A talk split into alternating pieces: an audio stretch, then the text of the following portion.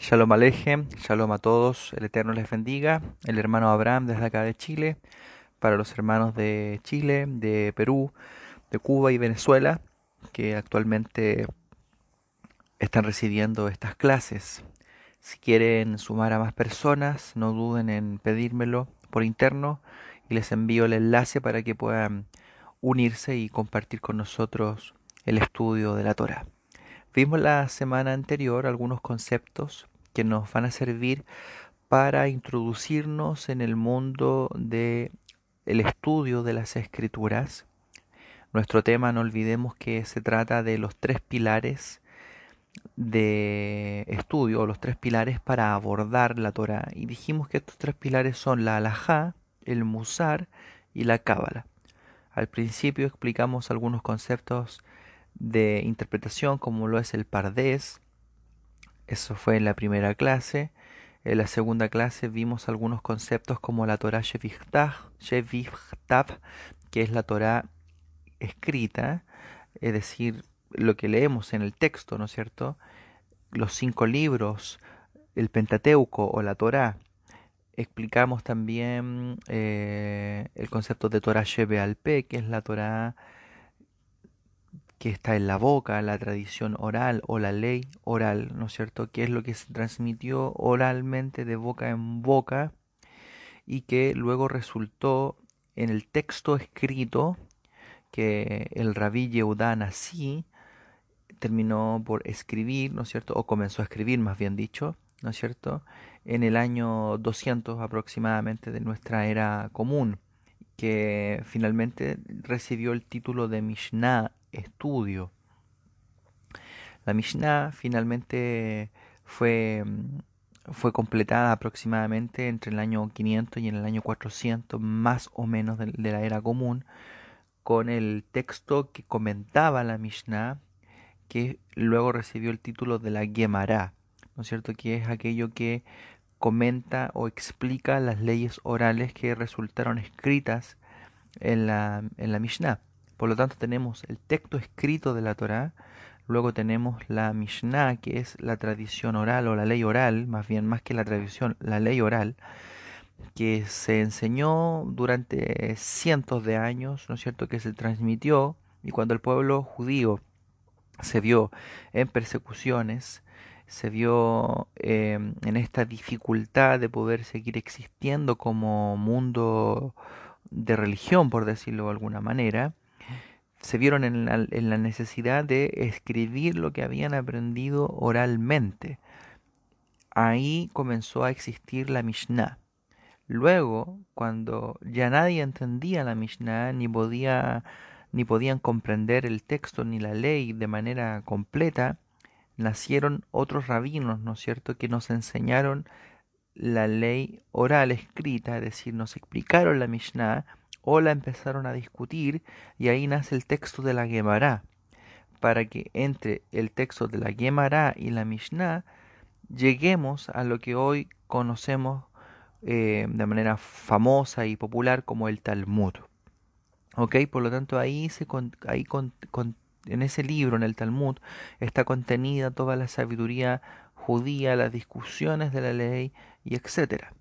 Si bien el Talmud es el libro de estudio del judaísmo, no es el libro, em, por decirlo de alguna manera, que zanja, ¿no es cierto?, la ley final para el Yehudí, para el judío, ¿no es cierto?, o incluso para el gentil temeroso de Dios, sino que luego vienen otros rabinos más adelante en la historia, ¿no es cierto?, que van a definir la ley, la alhaja, la manera en la que finalmente vamos a comportarnos, cómo vamos a cumplir la mitzvah, ¿no es cierto?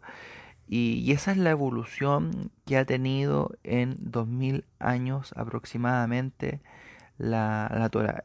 Explicado sumamente eh, simple, corto, para que más o menos nos hagamos una idea, porque el, el estudio no trata, ¿no es cierto?, de la historia de este de este proceso, sino que más bien que podamos entender que hay maneras de acercarnos a la Torah y una de las maneras es eh, la ley o la alajá.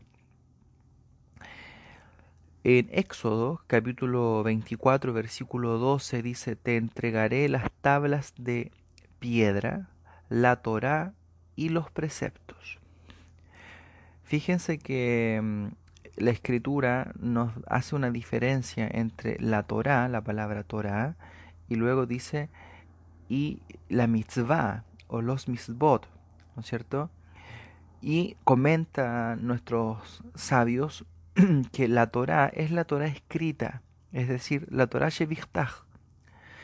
Pero los, las mitzvot o los preceptos son la explicación de esta Torah escrita. Es decir, Hashem le entregó a Moshe la Torah escrita, las tablas, y además le entregó los preceptos, que es la explicación de estos preceptos. Por lo tanto, no es que Moshe recibió los mandamientos y él los interpretó a su modo y em, dijo, esta es la manera de guardar el mandamiento, sino que Hashem le dijo la manera correcta en la que se debía guardar el mandamiento. Por lo tanto, a la hora de acercarse a la Torah, tenemos que hacerlo desde el punto de vista de la alajá. ¿Ok? La alajá nos va a permitir acercarnos sin lugar a dudas a un entendimiento correcto, completo, nos va a permitir comprender, entender cada uno de los mandamientos y proveernos, en el caso de que sea necesario, y generalmente lo es, un marco de aplicación personal, ¿no es cierto?, para que este fin sea práctico finalmente, para que la mitzvah se transforme no solo en una teoría, sino que se transforme en una práctica que sea alcanzable para todo Para todo hijo de Hashem que quiera guardar y observar la Torah. Como un elemento unificador, la alajá goza de obligatoriedad, es decir, no podemos decir que vamos a cumplir una mitzvah por ejemplo, yo no puedo decir que voy a guardar Shabbat en mi corazón. Es decir, yo trabajo en Shabbat, hago negocios en Shabbat, vendo en Shabbat y hago todo lo que no se debe hacer en Shabbat, pero yo digo, lo guardo en mi corazón. O, que, o no puedo decir, yo voy a guardar este día, viernes, como mi Shabbat, porque yo descanso en el día viernes y no puedo descansar en el día sábado. Es decir, no podemos acomodar los mandamientos y pasar a llevar la alajá, que es la manera en la que vamos a guardar el mandamiento. La alajá, la establece que el Shabbat es el día sábado. Por lo tanto, no podemos guardar otro día de la semana, ni, ni asignarle a otro día de la semana santidad, porque de esa manera estamos violando la alajá y al mismo tiempo violando la mitzvah, es decir, el mandamiento escrito, que recibió una explicación de Hashem. ¿Ok? Es decir, la alajá goza, ¿no es cierto?, de este elemento eh, obligatorio en sus generalidades y en la mayor de sus particularidades. siendo imposible la observancia y el cumplimiento de los mandamientos sin una norma alágica. Este elemento va a ser muy decisivo a la hora de querer cumplir una mitzvah, debido a que por la naturaleza misma de la alajá no es posible el cumplimiento al estilo hágalo usted mismo. No podemos cumplir un mandamiento, como decimos acá en Chile, a nuestra pinta. No, sino que hay una manera de ejecutar el mandamiento. Hay una ley, hay una discusión previa, ¿no es cierto? Hay una tradición recibida de antaños, de hace cientos, incluso miles de años, en la que nos explican cómo podemos ejecutar cierta mitzvah, cierto mandamiento. Ahora bien, es lógico que una persona no va a cumplir la mitzvah, ni va a cumplir todas las mitzvot, ni todas las alajot en un solo día. Pero para poder acercarse a ella y para poder abordar la Torah, debe estudiar la alajá. Es decir, para poder profundizar en el cumplimiento y en la observancia, va a tener que acercarse a esta manera de abordar la Torah, que es estudiar la ley, estudiar la halajá, la manera en que cumplimos los mandamientos. Si nos remitimos a los máximos exponentes de este aspecto de la Torah, sería difícil nombrarlos a todos sin dejar a más de alguien afuera. Sin embargo, existen exponentes destacados que representan la mayor luminosidad, ¿no es cierto?, y conocimiento del saber judío. Por ejemplo, Rambam, ¿no es cierto?, Joseph Caro, que son grandes rabinos de la historia judía. Joseph Caro, que es el escritor del, del Shulchan Aruch, el Rambam y, y, todas sus obras que nos traen la explicación de los 613 mandamientos, cómo hacer cada uno de estos mandamientos, ¿no es cierto? Cómo ejecutarlos cada uno en su área, etcétera, etcétera, etcétera. Nosotros gozamos, por lo tanto, de una manera y de una tradición en la que podemos hacer las cosas para Shem.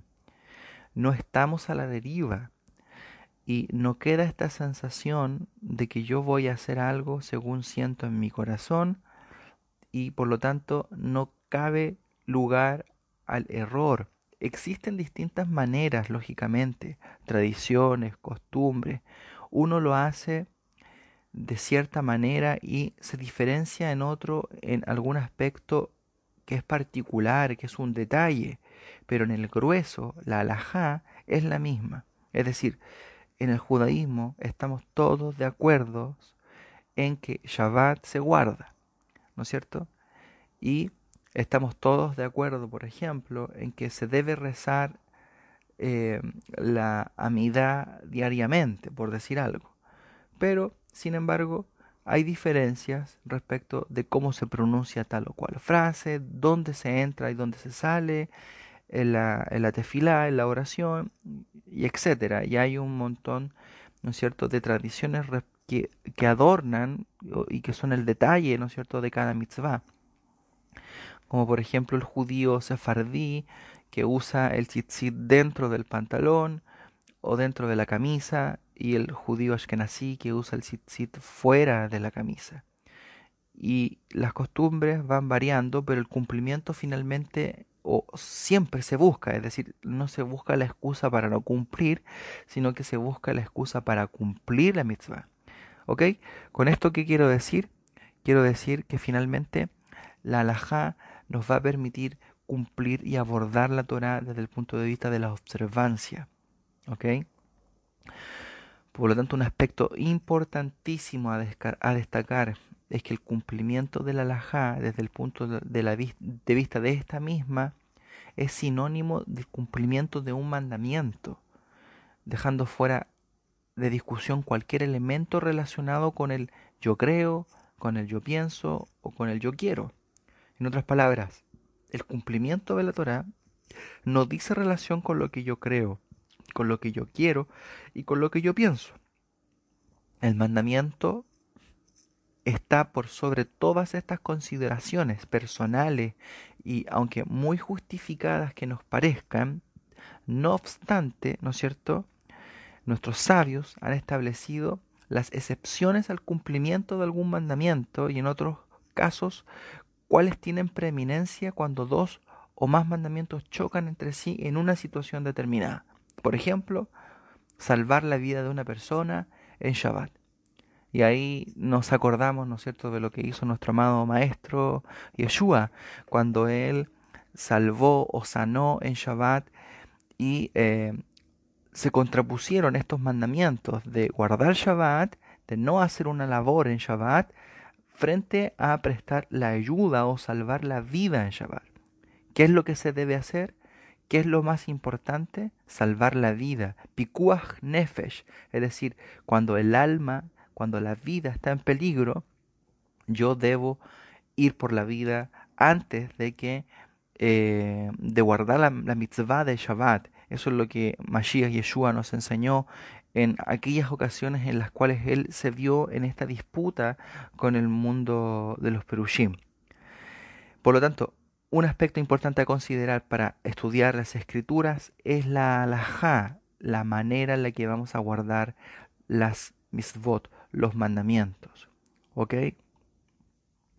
Me gustaría seguir explicándoles, pero nos eh, adentramos ya en el tiempo de, mm, del audio de hoy, así que esperamos Besrat Hashem, con la ayuda de Hashem, estar pronto, en un par de días más, Dios quiera, ¿no es cierto?, con ustedes para seguir explicando acerca de este tema. Que el Eterno les bendiga. Shalom a todos.